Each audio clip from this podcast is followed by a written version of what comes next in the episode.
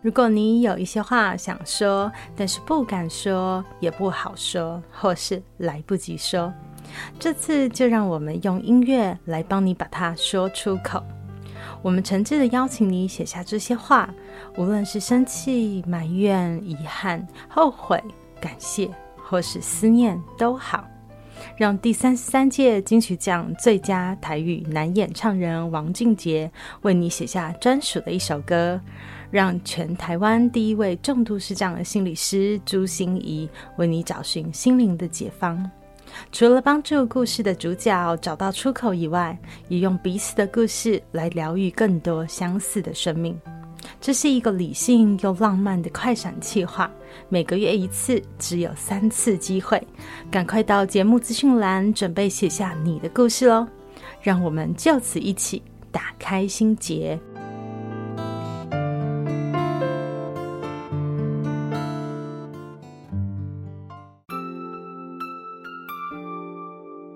我是朱欣怡 Julia，咨商心理师，也是一位中途失明的视障者。在咨商室里，我听你说；在 Podcast 里，也邀请你来听我说那些肉眼看不见，但是心里却更能看到的心理学小技巧与翻转人生的故事。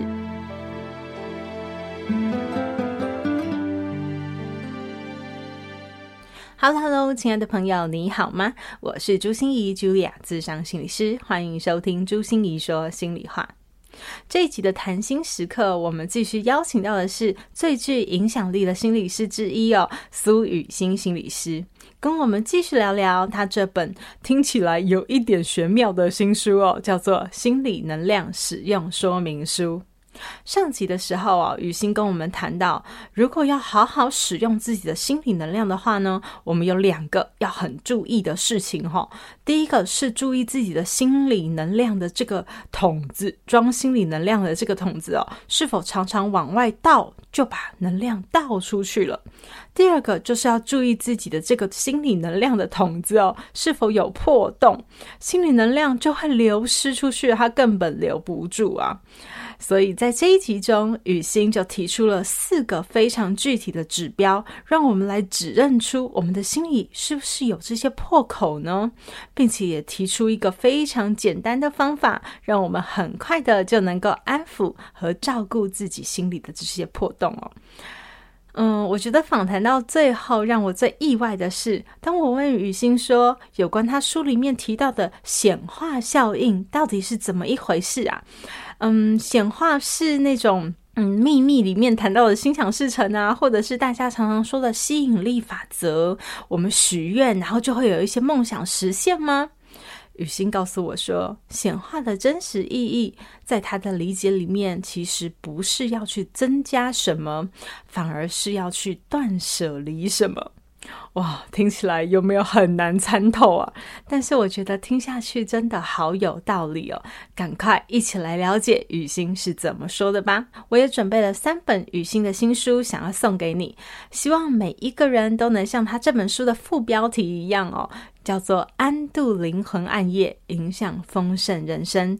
赶快到朱心怡视障心理师粉丝专业参加抽书活动喽！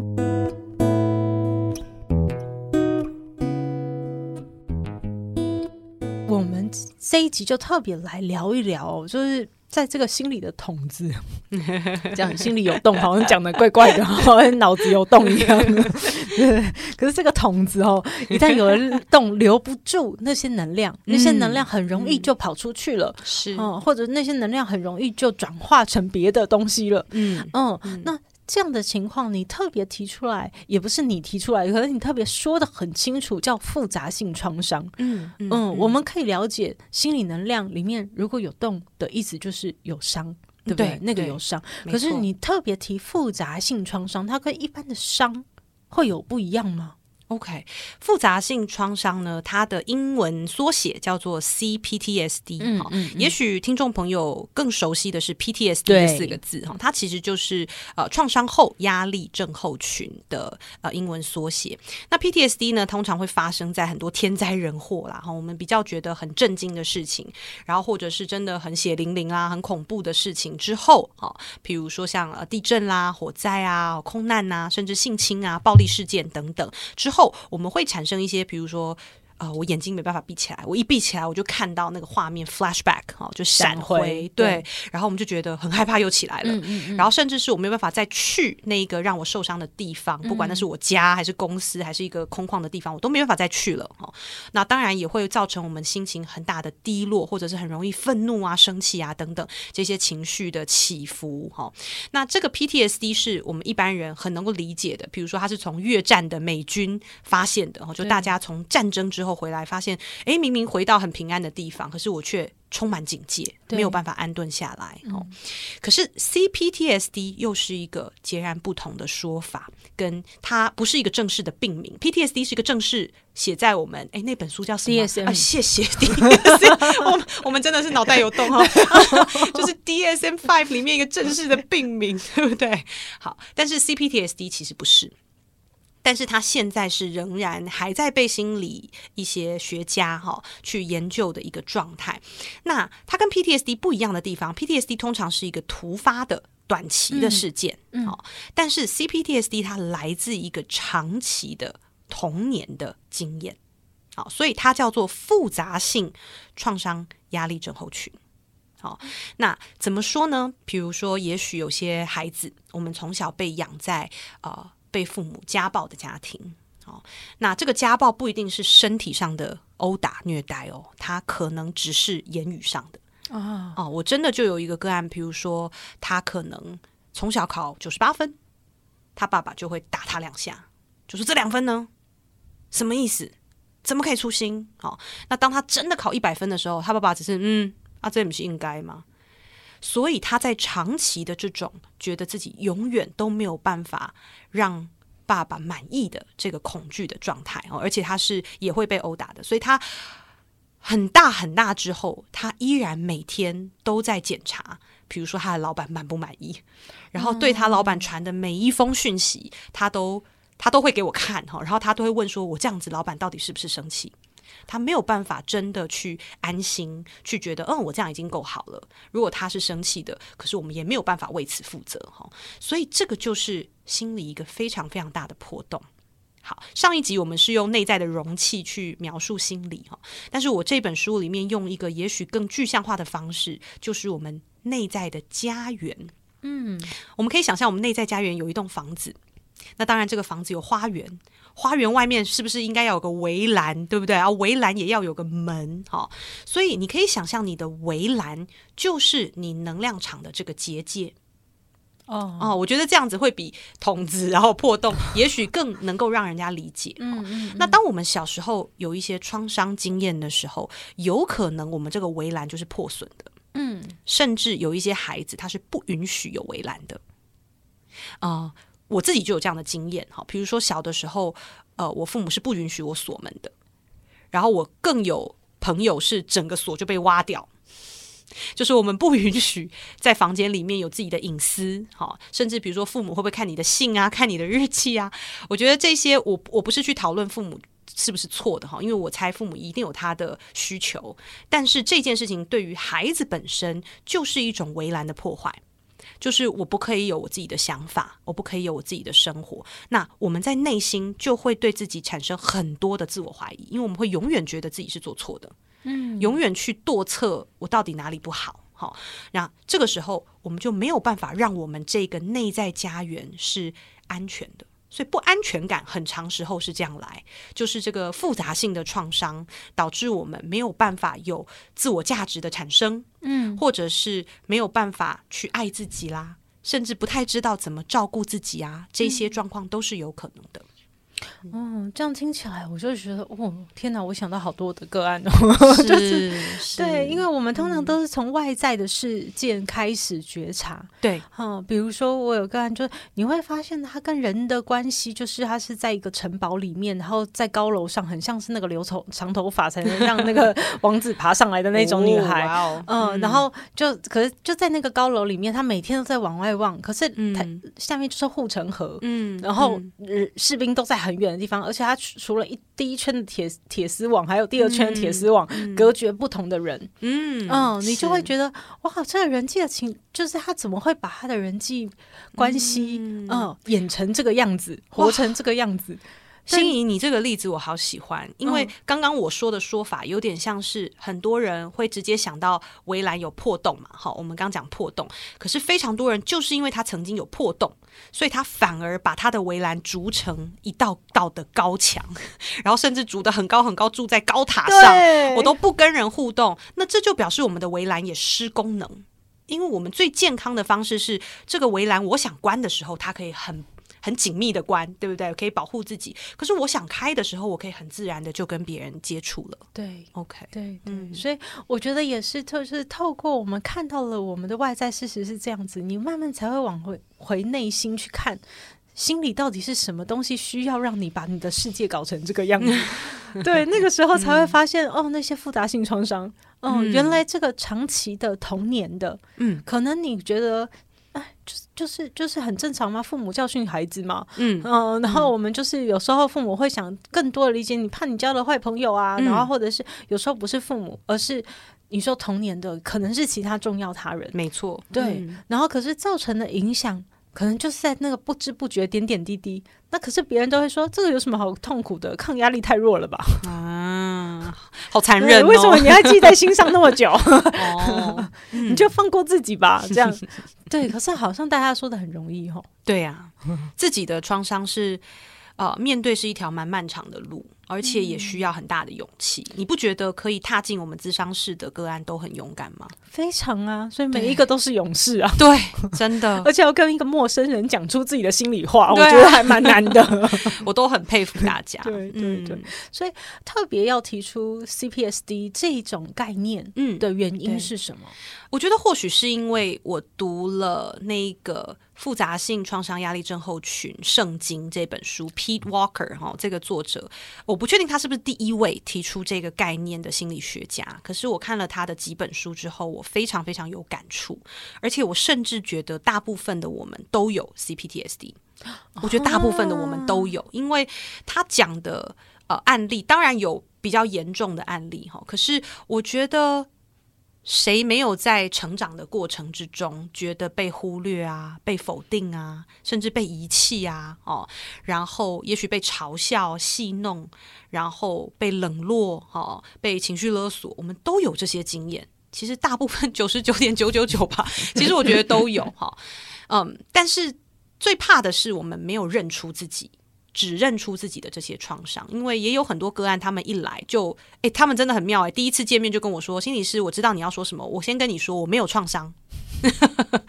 我说哦，这样子，我也有遇过这种个案，真的哦，对，一进来就跟我讲说，我今天只是要来咨询，我只是要问一个问题而已哦，我就问完这个问题就没事了，我没有任何问题 哦，就是你就会知道说，OK，那他的心里肯定很痛，对，所以他才需要这么多围墙嘛。哦，那也没关系，我觉得也不是不能聊，而且我觉得他能够来就很棒，对，非常勇敢哦，所以我就会听听看。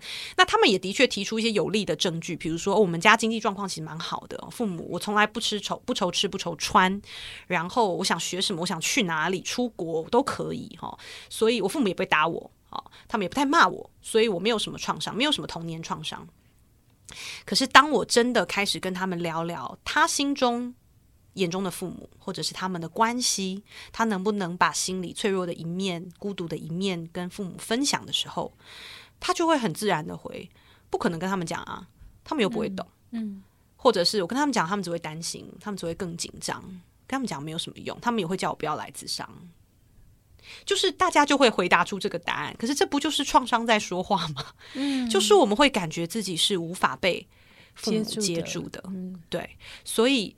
呃，非常邀请大家先去感受一下，只要我们有任何受伤的感觉，那个就是创伤。嗯、然后只认出创伤，不是去指责，对，这跟指责没有关系。但是指认创伤这件事情，只有我们自己能做，因为只有我们会感觉自己是不是受伤的。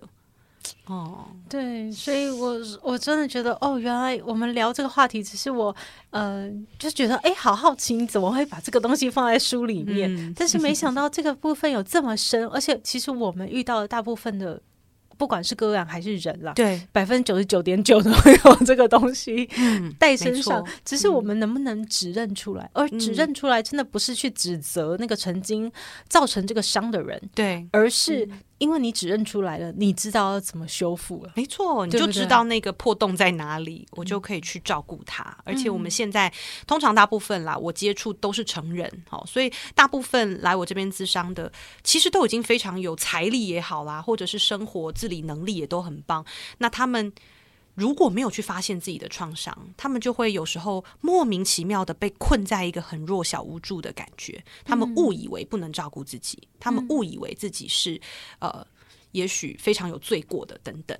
可是当他们真的去看出创伤破洞在哪里之后，他们反而回到一个主人的身份。心理学家常常会说一个主体性哦，一个主人的身份去感觉，OK，这是创伤。创伤不代表我，创伤只是我的一部分，嗯、所以我们就有，就像刚心怡讲的，我们认出它，我们就有对症下药的方法。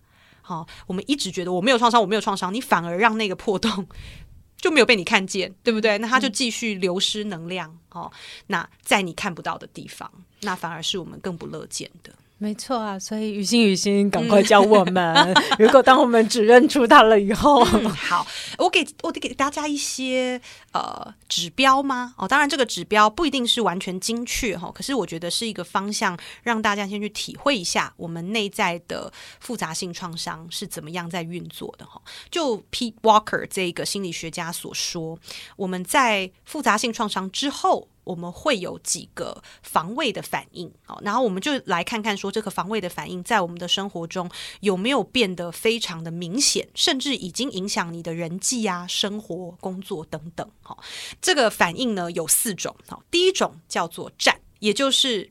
我们常常很容易发怒，有没有人，比如说开车就是每天都路怒的那一种哈，或者是 每天你遇到店员啦哈，你常常遇到老板、同事、客户，你都会觉得烦死了。我今天又遇到什么样什么样的人，表示你常常在用 fight 哈战这一个防卫机制来跟这个世界互动。可是其实这种经常性的愤怒跟抗战是一种创伤的反应。我觉得战是常常被大家忽略的，因为战这种反应常常会让人觉得他很有能量啊，或者是他很有 power 啊，说不定他是更是大老板，对不对？他大可以对他下面的人所有人发怒哦。可是。恰恰是，也许越高位的人，他越没有办法有机会去意识到自己的创伤正在运作。嗯。所以，我们如果常常是生气的这件事，也可以邀请大家去回顾一下。好，你有没有常常觉得人生中被欺压啦、被否定、被压制、好不公平这一类小时候的经验？那第二种呢，我们的 CPDSD 的反应就是逃。那逃就有点像心怡刚刚讲的，有点像我会自己建筑了一个高塔，我就是每天逃在那里。也许我不工作或 work from home，我就简居哦，躺平，我都有可能。反正我就是逃避一切哦。然后呃，我可能就不需要去面对内心的感觉，不在乎。哎，我其实不在乎这些事，没错。嗯，我不在乎你喜不喜欢我，不喜欢就算了哈。嗯，很多逃避的策略，那包包含现在。世界也有很多分散注意力的嘛，手机啊、电动啊、电影啊、短短影片啊，逃到这些地方去，可以逃到这些。那当然更有危害性的，也许毒品啊、酒瘾等等都算哈。那更多看起来像是。积极的作为也是一种逃，譬如说工作狂、工作狂，对，健身狂，或者是呃医美狂等等啊。我我还蛮看到蛮多最近的一个新的趋势哦，就很多人看似在积极追求更美、更好、更成功，可是他的心底其实是一个创伤的作祟哈、哦。所以，我们光看表面的行为，其实看不出这个人健不健康的，真的都要。我们自己很诚实的去面对自己。我现在的认真工作是一种哇，我充满活力、热情，然后享受享受对，然后我在做做的事情。那这样你做二十四小时，我其实也觉得还好。哎，我 跟你讲，这就是我助理常常问我，他说：“朱芯仪，为什么 你可以从早上八点到晚上八点这样子？我都累死了，你为什么都不累？”你好棒！我就觉得我很享受啊。我说，所以我刚才听到工作狂的时候，我就在想，嗯，对啊，那是我吗？我在逃吗？哎，对，我们就是来问问自己哈，所以没有标准答案，我们内心的答案会告诉你。那如果如果你发现说，哎，对耶，我只要不工作，我就是很害怕的，我就害怕没有人需要我了，我就害怕没有下一次机会了，好，我就害怕没有收入了，等等。如果你是因为恐惧的驱使，那绝对就是创伤在作祟。好，这邀请大家来看看。好，第三种防卫的机制呢，我们前面讲了战跟逃，这个是最常听到的。再来就是僵住。好，其实僵住 （freeze） 这个是我们人类最常、最常出现的。冻结反应，对，一种冻结反应，嗯、甚至有人是解离，嗯、对不对？嗯、像前一阵子的 Me Too 事件，好多好多的伙伴都说，我知道他在伤害我，我知道他在侵犯我，可是我那一刻动不了，对，我完全动不了。然后我甚至没有反抗，我全身发软，我就好像任他摆布。哈，很多人都会觉得，你为什么不逃啊？你要反抗啊！你要拒绝啊！哦、你要拒绝，你这样子才验伤啊！验伤才知道你有 fight back，对不对？可是那就是冻结反应。OK，那就是一个我们在极度恐惧、呃创伤之下的一种很常见的反应。其实哦，为什么会有这个冻结反应哦？我们在大自然世界里，freeze 是存活率最高的，比逃、比跟他 fight，我们人这么脆弱，对不对？我们哪能跟狮子 fight 啊？然后我们逃，有比他跑得快吗？就装死，yes，或者是躲到树后面，对不对？我就。僵在那里，我不要动，不要动。嗯、对，那也许好，或者像很多对熊，对不对？你就屏止呼吸。我刚才也在想这件事，是、嗯、那也许在大自然法则里面是最有效的。所以你看这一些集体的，说是智慧吗？或是集体的自动化反应哦，我们都是被几千几百万年这样子遗留下来的。嗯、所以是一种呃，就是如果我们大家发现我们在生活中很常会出出现一种出戏，哎，对。出神，出神，嗯、甚至有人觉得我好像飘在旁边、哦、看我自己，然后可是我当下其实是在受伤的，我当下其实是也许觉得很羞辱。有些人被骂也会有这个反应，不一定是被打或是性侵，有些人是说他被老板骂，或是他被他另一半骂的时候，他也会觉得他很想睡觉，哦、然后呆住。Okay. 我以前也是哦，我以前也有一点点哦，就是说我的另一半如果情绪很大的时候，我就会宕机，嗯嗯嗯嗯，然后我就开始感受到，哎，为什么我会僵住？那那时候另一半完全不理解，还以为我在冷暴力他，然后他更生气。那后来真的很棒是，是毕竟我们学这个嘛，就是对自己有了更深的了解，我就可以在平常的时候跟另一半讨论这件事。那他下次发现我宕机的时候，他对我的反应就不一样。他说：“我知道你宕机了，你休息一下，我们待会再来聊。”嗯，哦，那就很大的帮助我去舒缓这一个僵住的经验，那我就越来越少僵住了。好，嗯，哦，这也是一个在关系里面去流动的一个我自己觉得还蛮幸运的事件，然后跟大家分享。嗯，然后最后一个 CPTSD 的反应，哈，哦，非常特别，我觉得它也是一个已经超脱我们原始人类反应的反应，比较社会化后产生出来的第四种防卫机转，就是讨好。讨好、啊、对，像之前 Me Too 事件也是哈，嗯、就很多人甚至在被骚扰完之后，还很亲切的跟他说啊，大哥，那我先走了，拜拜。然后他不知道为什么自己还要对他笑，他明明刚刚是很生气，也许很觉得很恶心、很害怕，可是他离开现场的时候还还对他说拜拜，然后私讯、简讯、Line 里面还在跟他说啊，谢谢今天你的招待什么，他不知道自己为什么要这样做。然后大家也觉得你都已经被他骚扰了，你还可以对他笑笑的，好，就以为我们这样子是接受，不是哦，各位，这也是一个创伤的反应，因为很多人在儿时的经验里面会发现说，当我们软化下来，哈，当我们也许呃不要跟大人硬碰硬的时候，大人的情绪会消退的比较快。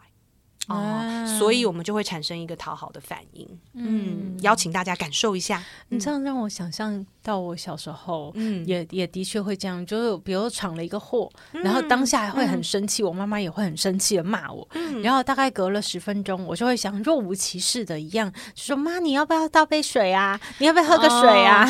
哦、是就是我们等一下要去哪里去啊？这样子，然后我妈说：“你不要以为没事哦。” 然后我就知道这一招不行了。哦，是。但它的确是一个，嗯，我们可以研发出来的一些生存策略。没错，没错，它真的都是一种生存策略哦。但是有意思的是，当这个策略变成一种固定化、自动化的反应，那它就会阻碍我们生命的流淌，哦，阻碍我们这个能量的顺流。所以偶尔。讨好老板会怎么样吗？不会怎样。而且当你很有意识的哦，他今天没送，好啊，那我来。哎呀，老板，我喝咖啡啊，厚脸皮一下讨好他一下，是非常棒，这是你的策略哦。可是如果你发现，不管你开不开心，不管你觉得委不委屈，你都只在讨好，嗯，那就像我们讲的重复的剧嘛，你就会发现这个不是策略了。这已经是创伤反应了。嗯，嗯，太好了，太好了。所以，当我们可以指认出，这是第一步最重要的一步嘛？指认出我们的童子，或者说我们的家园，到底哪里有出现困难，有哪里出现了一些呃维修不好的地方？对的时候，嗯、呃，书中会有教我们很具体的步骤，我们可以怎么去修复我们自己的这些伤吗？嗯，是。呃，我在里面针对复杂性创伤呢，我有做一个六步骤的疗愈，哈。那我觉得细节大家就看书好了，因为这个体验光是做这个练习，我觉得至少就要留给自己，也许半天吧，哈，就是让自己的情绪比较能够有空间时间来呃流畅出来，哈，不要急，哈。那我觉得最简单的方式是邀请大家先允许你会有这些自动化反应，嗯。哦，因为很多人其实，比如说像我们刚刚讲的，我讨好完之后，我好讨厌这个讨好的自己。嗯，其实这就是情绪后的情绪，反而这个第二层的情绪是更伤我们内心的，因为你讨厌自己了。那我们现在就要看见，我们是如此努力的在活着。好，给这个自己一点掌声，一个拥抱，一个 credit，去看见自己正在这么努力的活着。嗯、那现在开始，我们也许可以不用这么用力，我们可以稍微放松一点。好，嗯、所以我邀请大家，在每一次你有情绪的时候，也许就先静下来，找一个安静的空间、安全的空间，我们先深深做几次深呼吸。哦，然后也许你也可以把你的双手放在你的心口，好，也就是这个胸前，你任何你觉得双手放在上面舒服的地方。深呼吸的时候，一边用上面那只手拍下面那只手，对，手叠在一起，叠在一起，对对对，上面的一只手拍下面那只手，对对对，好像在拍一个宝宝的这个感觉哦，在你情绪很大。然后，甚至你想要 fight，你想要逃，你想要僵住，你想要讨好都没有关系，你就轻轻的拍，你就是对这个创伤，像是一个受伤的孩子一样，拍拍他，嗯，说我看见你了，嗯嗯，嗯，我们是安全的，嗯，我们是安全的，我们是安全的，你可以重复三次，嗯。嗯，所以你知道，光这样想象啊，就是我们现在也没有经历创伤嘛，嗯、也没有什么心里的不舒服。嗯、可是光是这样想象，就觉得那是一种很被支持、很被滋养，对，而且有同在的感觉。没错，没错。嗯，呃，这本书最主要就是要让大家知道怎么支持自己。好，因为除了主标《心理能量使用说明书》之外，这本书的副标就叫做《安度灵魂暗夜》。啊，迎来丰盛人生。嗯、我觉得主要就是很多看这本书的伙伴，也许都在经历你们的灵魂暗夜。嗯、不管那个是什么，只要你觉得非常的低潮，嗯、也许很无助，也许觉得非常的孤单，好像伸手不见五指，嗯、也不确定有没有人会来，哦，有没有人会等你等等。那在这个经验里面，我们怎么样运用无处不在的能量，跟我们心里本有的这个支持，来给予自己。